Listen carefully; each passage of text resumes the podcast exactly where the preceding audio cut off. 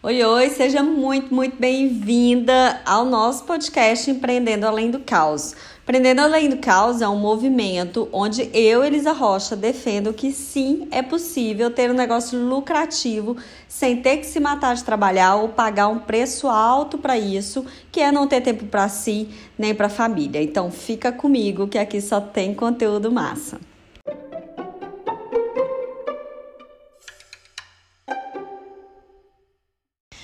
Tema de hoje é super pedido nas minhas redes sociais quando se fala em organização de vida, né? Por quê? Porque a gente tem dificuldade em definir o que quer para a vida. Simples assim. Existe até uma metodologia que se chama Dragon Dreaming, que fala uh, sobre quatro etapas do planejamento, organização execução de projetos. Que a primeira é sonhar. A segunda é planejar, desenhar esse projeto, depois você agir, né, executá-lo e por último a quarta etapa é comemorar, que é importantíssima também. Mas a gente às vezes trava lá no sonhar. E é sobre isso que eu quero falar hoje, né? Como sonhar algo que seja é, é, possível de ser desenhado, né? Que pode ser uh, ajustado como uma meta a ser buscada, cumprida e comemorada. Então, primeiro, o que, são as metas? Né? As metas são objetivos com prazo, data, hora para serem realizados e alcançados. Então, exatamente o que eu falei, você tornar tangível um sonho. E como que eu defino metas que me motivem, que não me sufoquem? Porque muitas vezes a gente coloca alguns projetos na vida que não tem muito alinhamento com o que a gente quer para essa vida. E aí você fica lá pensando, nossa, esse projeto não avança, o que que acontece? E pode ser isso. Pode ser porque ele não faz sentido para você e sim sentido para outros. E aí como que eu defino metas possíveis? Metas possíveis são aquelas em que eu consigo ser específica para que fique claro, principalmente para o meu cérebro, do que vai acontecer, né? Se, por exemplo, eu falar, ah, eu quero ser rica. O que, que é ser rica? Né? Como que meu cérebro vai entender isso? Uh, qual tipo de riqueza? Então a gente tem que ser muito específico. Eu quero ter um milhão de reais na minha conta até 2022. Isso é ser específico. Então você viu que eu coloquei também um prazo definido. E assim a gente consegue identificar, inclusive, se essa meta foi cumprida. E para isso, para essa identificação, ela tem que ser mensurável numericamente. Olha que eu coloquei um milhão de reais na minha conta. É, e além disso, eu tenho que entender, depois da especificidade, do prazo definido é, e da mensurabilidade dessa métrica, se eu tenho os recursos necessários já disponíveis para que ela avança. E muitas vezes, é, por não ter esses recursos nesse momento, o seu projeto não avança e o que, que vem? A frustração. Então, muitas vezes vai ser necessário que você parcione essa grande meta em pequenas metas. Esse é um assunto maravilhoso que eu amo falar e eu tenho certeza que gera grande transformação aí na sua vida ouvir falar sobre isso também. E se você quer trazer mais empreendedoras para esse movimento, para que ela tenha acesso a esse conteúdo riquíssimo também, compartilha esse podcast aí nos grupos, né? E esse episódio também nos grupos de WhatsApp onde tem empreendedoras ou outras amigas que você quer ajudar também.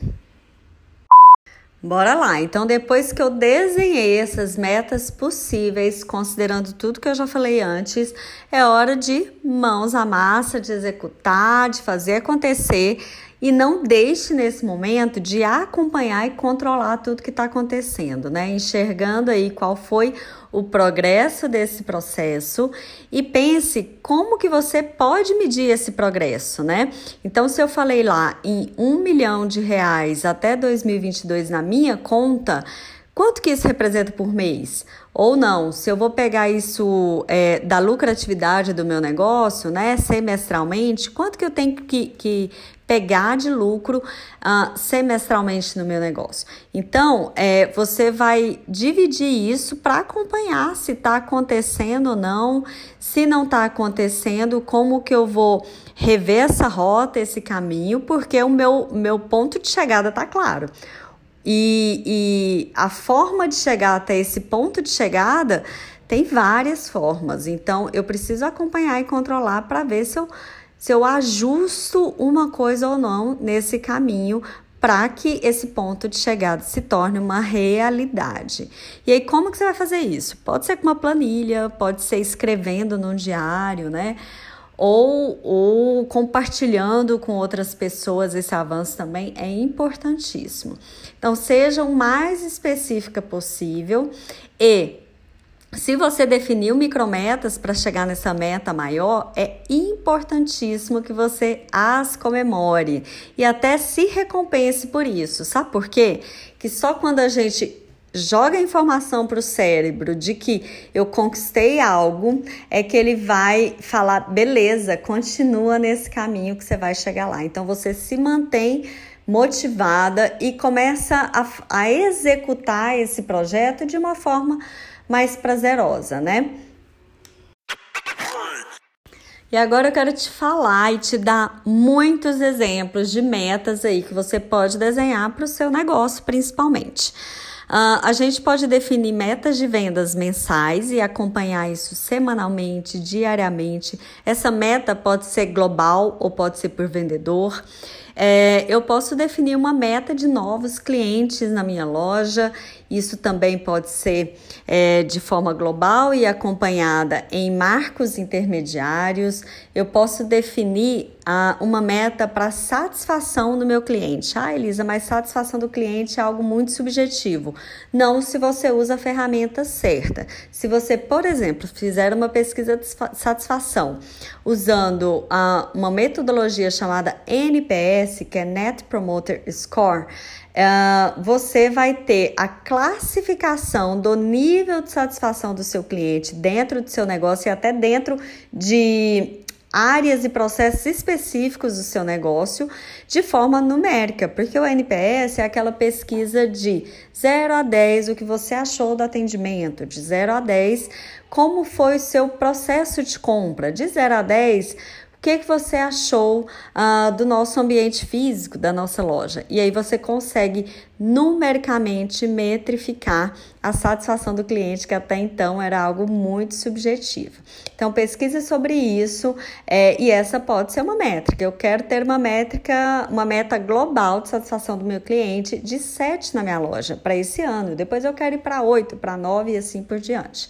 Outra métrica importante é a de faturamento, né? Assim como eu falei lá das vendas, é, você pode definir isso por vendedor ou uma forma global, pode ser um faturamento mensal ou um faturamento anual. Tem várias formas e aí você vai escolher a meta que faz sentido para o objetivo, para a estratégia do seu negócio. E aí, mais importante que o faturamento até é definir o lucro desse negócio, porque não adianta faturar se não tem lucro. Esse lucro pode vir em forma de reais, né? É, lucro de X reais por mês, de X reais por ano, ou em percentual né? Eu quero ter uma lucratividade de 20%, de 30%, de 40%. E aí o porcento é interessante porque a gente tem um parâmetro de mercado para isso, né? Se eu falar que eu tenho uma lucratividade de 10 mil reais mensais, não responde muito, né? Porque eu não sei qual era o seu faturamento que gerou essa lucratividade. Agora, quando eu falo que eu tenho uma lucratividade de 20%, a gente já entende se isso dentro do seu nicho, do seu mercado, é, tá dentro da normalidade ou não. E aí, para chegar nessa lucratividade, outra meta importante no seu negócio é definir quais serão os gastos mensais gastos com despesas fixas, com os custos variáveis e assim por diante. E por último, outra métrica importante: todo negócio que quer se manter e crescer tem que reinvestir nele mesmo. Então, já que eu garanti lá um faturamento que me gere lucratividade, porque eu também tenho meta de gastos, que, que eu vou fazer com essa lucratividade? Vou reinvestir no meu negócio. E aí, uma outra meta importante é isso: quanto que eu vou reservar para reinvestir no meu negócio mensalmente, anualmente? É isso, meus amores. Eu espero que esse episódio tenha sido relevante para te ajudar aí a começar a tirar as metas do papel e começar a desenhá-las também de forma consciente para que você chegue lá.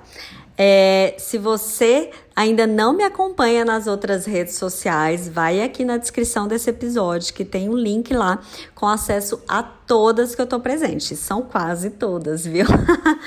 eu te espero na próxima semana. Um beijo e bora juntas!